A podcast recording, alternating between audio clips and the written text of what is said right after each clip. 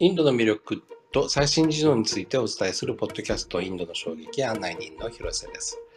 え今回はですね、エアアジアについて、えー、ランドオペレーターされている岡京介さんにお話を伺います。京介さん、よろしくお願いします。よろしくお願いします。えっ、ー、と、エアアジアというとですね、私はですね、あの、えっ、ー、と、トニー・フェルナンデスというのを思い出すんですけれども、えっ、と、マレーシアにもね、いましたので、えー、結構ですね、気さくな人で、あの、アポなし取材とか応じてくれたりとか、あと、エアアジアのね、インドネシアの事故があったあ後もですね、ちょっと辛い話もあのしてくれたりということで、あの、エアアジア、あの、まあ、ずっとあの注目してるんですけども、あの、今日はどんな話になるんでしょうか？あ、まさにそうですね、その、トニー・フェルナンデスの話から入って、で、あの、まあ、最初にちょっとエアアジアの本体といいますか、そのマレーシアの話をしてから、まあ、日本にも一時期飛んでたよなってことで、日本の話を軽くして、最後に、えー、インドにも飛んでますので、インドの話をしていきたいと思います。はい、お願いします。はい。では、まず、えー、そのトニー・フェルナンデスの話からしていきたいと思います。エアアジアは、そうですね、マレーシア発祥の LCC ですけれども、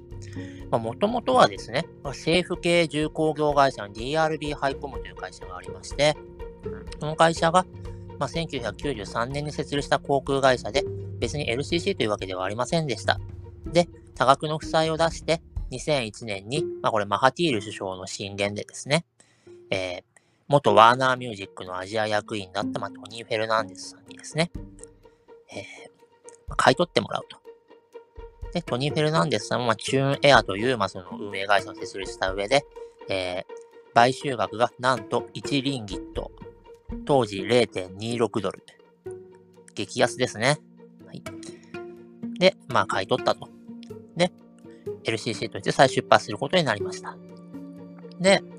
そのトニーなんですけれども、まあ、彼はマレーシア国籍なんですけれども、えー、お父さんがゴア系のアメリカ人、インドと繋がるんですね。お母さんがマレー系ポルトガル人。あのー、これマラッカですね。あの、このポルトガルが支配していた時期があるので、まあ、マレー系ポルトガル人という方がいらっしゃるんですけれども、えー、まあ、その間に生まれた、えー、子供でして、えー、マレー語は、まあ、理解はできるけど、流暢には話せないとのことで、基本的には英語で話す人でございます。で、この方がですね、えー、まあ、 London School of Economics というですね、えー、まあ、名門のビジネス大学というか卒業した後ですね、えー、ワーナーで若くして躍進するんですけれども、まあ、本人は LCC をやりたいということで、えー、まあ、退社をしたところだった。まあ、そこでマハティール首相に声をかけられて、エアアジアを、えー、一輪キットで買い取りましたけれども、1100万ドルの負債付きでそこで当然資材を投げ打ちましてね、まだ30代だと思いますね。で、持ち入れを抵当に入れてのチャレンジでした。で、しかも、えー、これ2001年、911直後の最悪なタイミングです。世界中の、えー、航空需要が、えー、ダウンした時ですね。だけれども、航空機のリース量が40%も下がったと。それから他社を解雇されたパイロットを大量に採用することができまして、まあ、すぐに会社を立て直して、えー、翌2002年には、黒字化及び負債を完済しまして、最低1リンギットからという、まあ、キャンペーンも走行して、瞬く間に、えー、国営のマレーシア航空を独占の座から引きずり下ろしまして、2003年には、えー、ジョホールバル、これまあサッカーのね、あの、昔の初めてワールドカップ決めたとこですかね。有名なとこですけど、ジョホールバルから、えー、バンコクまでの国際線を2003年、つまりもう就航してすぐですね、国際線の方もできると。で、そこからタイの方にも子会社を作って、そこからどんどんどんどん、まあ、東南アジア各国に、ま、グループ会社を設立して、一大グループに成長しましたと。で、一方で、じゃあマレーシア航空は、えアジアの台頭に加えて、まあ、2004年から2008年、これ原油高だったことを覚えていらっしゃる方もいらっしゃると思うんですが、まあ、これで経営状況が大幅に悪化しまして、まあ、2006年には国内線の96路線をエアアジアに移乗しました。まあ、つまり国民の移動インフラ自体がもうエアアジアに交代したということですね。で、2011年にマレーシア航空とエアアジアがですね、まあ、資本提携を行いまして、まあ、トニーがマレーシア航空の取締役となるんですけれども、いろいろ改革しようとするんですけれども、まあ、労働組合の反発が強くてですね、えー、まあ、翌2012年にですね、まあ、政府が介入して資本提携が解消されるということが起きました。で、まあ、トニーも当然そこで辞めるんですけれども、で、その後ですね、2014年には、まあ、マレーシア国は事故を2件起こして、もう民心が本当に離れまして、まあ、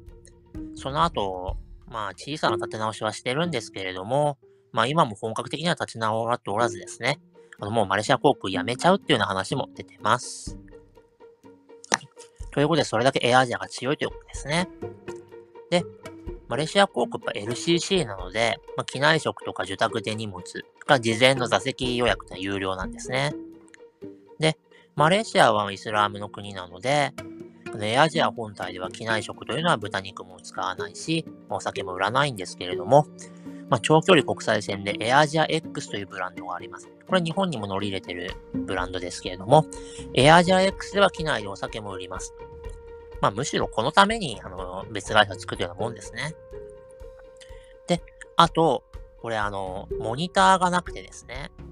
機内プログラムを楽しみたければ、あの、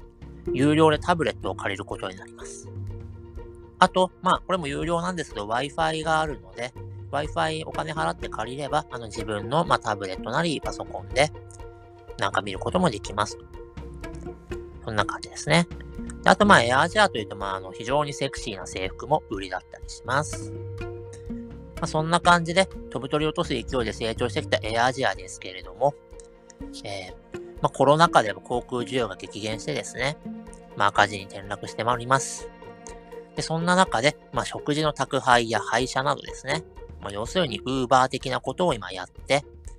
まあ、それからですね、それも含めて、あとそれから旅行予約とか金融とかですね、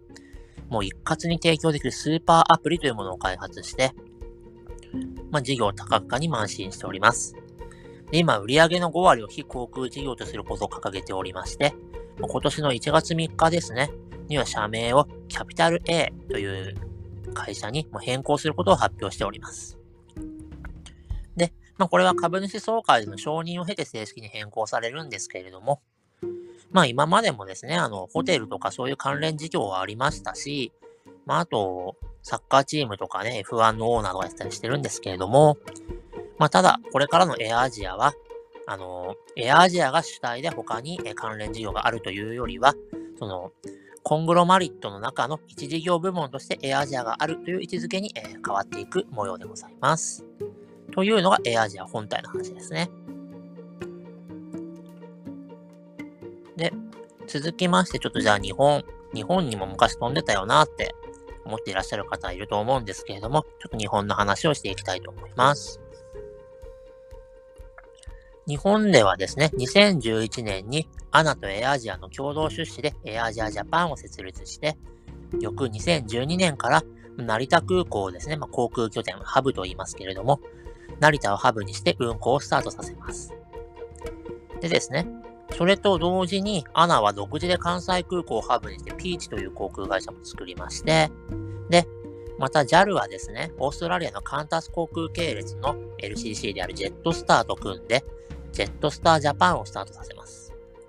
で、まあ、いきなり三つどもえの争いになって LCC 元年なんて言われるんですけれども、まあ、これ結果としてどうなったかっていうと、まず、まあ、定時運行率とかですね、そういう日本流のサービスを徹底したことと、あと若い女の子向けのマーケティングがですね、まああの、AKB の篠田麻里子様とかですね、あの、使ってですね、いろいろやった、そういうマーケティングが受けて、あの、ピーチが一番人気が集まりまして、なんか東京の女の子がわざわざ夜行バスでピーチに乗るために、わざわざ夜行バスに乗って大阪に行くという現象まで起きたと言われています。でピーチが1番と。で、次がですね、まあ旅行会社であったり、その、大元の JAL やカンタスとのパイプに頼ってですね、まあ、新鮮味こそは全くないんですけれども、まあ、安心感があるというかで、ジェットスターがその次のシェアに来るんですね。そんな中でエアアジアは出遅れてしまいますと。で、これ出遅れた理由がですね、まあ、世界共通の予約オペレーションを主張する、まあ、トニーとですね、日本にあったオペレーションを主張するアナの経営陣が対立して、旅行会社旅行会社経由の団体販売が遅れたというようなことが響いております。で、エアアジアジャパンはですね、初年度赤字になりまして、もう翌年には合弁を解消と。で、アナはそれバニラエアって名前に変えるんですね。で、まあ、バニラとしてずっとなんだかんだ6年ぐらい飛ばしてたんですけれども、まあ、2019年にですね、同じ、まあ、アナ参加のピーチと統合して、今はピーチとしてやっております。こっちのエアアジアはね、まあまあ、その、成田から飛んでたので、まあまあ皆さんご存知かと思うんですけど、これもう一回来てるんですね。で、まあこれはトニーが日本の市場をやっぱり諦めてなかったと。で、トニーはやっぱその経営陣の対立との反省もあって、今度は単独でやりたいと。で、あともう成田はもうコリゴリだということで、中部空港に準備会社を設立します。エアアジアが49%、まあ、これあの外資が出すの49%までなんですね。出して、残りをですね、楽天など数社で出資をするという形で、2017年からまた、エアアジア、2代目のエアアジアが、えー、日本でも飛ぶことになります。で、ただですね、これやっぱコロナ禍で経営が成り立たなくなりまして、2020年には路線を廃止して、および破産もしましたと。で、これやっぱ有料機内食にですね、やっぱ東南アジアの料理の他に、いわゆる名古屋飯が多かったっていうのも特徴ですね。なんで多少こう、名古屋の航空会社っていうよりもあったのかと思います。で、まあコロナ禍で苦しいのはどこの国のエアアジアも同じなんですけれども、でも撤退したのは今のところ日本だけです。結局、2代目もそんなもの儲かってなかったってことですよね。儲かってたとしたらそこは我慢すると思うので、はい。というところで、まあ、エアアジアは2度目の撤退をしてしまいますと。で個人的には結構エアアジア好きなので、3度目の正直ってのを期待したいんですけれども、やっぱり日本市場をですね、きちんと見極められるパートナーと組めなければ、まあ結局同じことの繰り返しなんだろうなというところですね。というのが、えー、日本での、まあ、砂鉄でございます。では、えー、いよいよ、えー、まあ、インドの衝撃なんで、インドの話をこれからしていきたいと思います。インドはですね、2013年に、まあ、インド政府が航空会社に対して49%の直接投資を解禁したことを受けて、先ほどね、あの日本の時も49%という話をしましたけれども、2013年からインドもそういう体制になりますと。で、エアアジアがインド市場に参入してきます。で、エアアジアはタタグループと組んで、まあ、インド初の、まあえー、外国系の航空会社の子会社として、エアアジアインディアが設立されますと。でですね、まあ、これはあの、エアインディアとか、あの、ビスタラというと航空会社の話も以前してですね、ポッドキャストも残ってるので、ぜひ聞いていただければと思いますけれども、えー、まあ、エアインディアがですね、もともとはタタがやっていた航空会社で、そこま1946年に手放すんですけれども、まあ、そのタタにとっては、本当約60年ぶりのま航空事業復帰なんですね。で、タタは、まあ、2013年に、まあ、エアアジアの方を組んだ後に、2014年にはシンガポール航空と組んで、今度は高級エアラインのビスタラを立ち上げますので、まあ、LCC と高級エアラインの二刀流で、インド航空市場に切り込んでいくということになります。ただですね、他の LCC よりも10約10年遅れてやってきた新参者に対して、まあ、簡単にシェアを明け渡すほど、インドの LCC というのは弱くはありませんでした。もちろんいっぱい潰れてるんですかね、他のは。まあ、特に、まあ、安さとサービスを両立してしまっているインディゴ、まあ、画像が揺るぎなくてですね。それから、まあ、スパイスジェットとか GoAir っていう LCC のシェアも、まあ、なかなか崩せないでいますと。で、2021年のまあ、シェア、まあ、これは LCC だけじゃなくて全体なんですけれども、インディゴがまあ54.8%の過半数を超えてますね。で、エアインディアが12%、スパイスジェットが10.5%、ゴーエアが8.8%、ビスタラが7.3%、で、エアジアインディアは5.9%にとどまってます。これで、えー、コロナ禍に入った2020年ですね。エアアジアを持つ49%の株式のうち32.67%をタタに売却します。で、残り16.33%の株式も近いうちに売却するということになっております。で、まあ日本同様なんですけれども、やっぱりシェアの低い国からはもう撤退モードに入っているような感じになってますね。で、一方で、まあ、タタは、えー、昨年ですね、えー、エアインディアを買い戻すという悲願を達成しまして、まあ、グループのビスタラとエアジア合わせれば、全体で25%程度のシェアになりますから、そうするとまあトップランナーのインディゴに対する、まあ、チャレンジャーとしての資格を得ることになったということになると思います。これチャレンジャーって別に、どこの会社だって挑戦者だろうって思うかもしれないんですけど、これマーケティングの用語で、基本的には2番手を指す言葉ですね。まあ、3番手ぐらいまでかな。まあ、車で言えばそのトヨタに対するホンダや日産とかね。まあ、あの、コンビニも結局、まあ、全国、全国大手っていうのは3社しか残ってないような感じになってるのと同じようなもんですね。まあ、ある程度のシェアがないと、えー、トップランナーに対抗していくのは難しいので、まあ25%で、まあ相手が50%ぐらいだったらようやく、まあ一応挑戦者としての資格ぐらい得られるようになったのかなというところですね。で、エアアジアの保有株式のま完全売却というのもですね、秒読みに入っていると報道されてまして、まあ、ただの完全子会社になると同時にですね、エアインディアの子会社として、親会社と同時に買収したエアインディアエクスプレスという会社があるんですけれども、その会社とエアアジアインディアをですね、統合するということが、まあ、噂されています。で、この両社の統合が実現するとですね、飛行機としては57機体制になりまして、今、ゴーエアが59機なので、まあ、大体、それと拮抗するぐらいの機材の数にはなるので、えー、それなりにですね、路線や便数の拡充というのは可能になります。で、まあ、グループ内でのどのような再編が行われるかというのはまだわかんないんですけれども、ただまあ今、エアアジア、インディアとですね、エアインディアという2つの航空会社が、まあ、これから生まれ変わること間違いないので、まあインドの航空業界に本当大きな刺激が与えられるということは間違いないと思います。という感じでですね、東南アジアでは圧倒的に強いエアアジアなんですけれども、まあ日本やインドでは苦戦しているし、まあ進出を伺っていたま中国でもやっぱり頓挫してますと。で、まあ、この夏のね、東京五輪で、ま金メダルを獲得した ASEAN 諸国の選手には、永年搭乗無料券を与えるというような発表とかもしてまして、まあ、エアアジアの関心というか、まあ、軸足はもう、東南アジアへの選択と集中に向かっていると言っていいと思います。で、東南アジアを中心に結成された、まあ、LCC 連合でバリューアライアンスというものがあるんですけれども、まあ、これ明らかに反エアアジアと、まあ、ジェットスターも結構東南アジア強いので、反エアアジア、反ジェットスター連合なんですね。で、やっぱり、エアアジア大嫌いなバニラが当然そこに入ってたんですけど、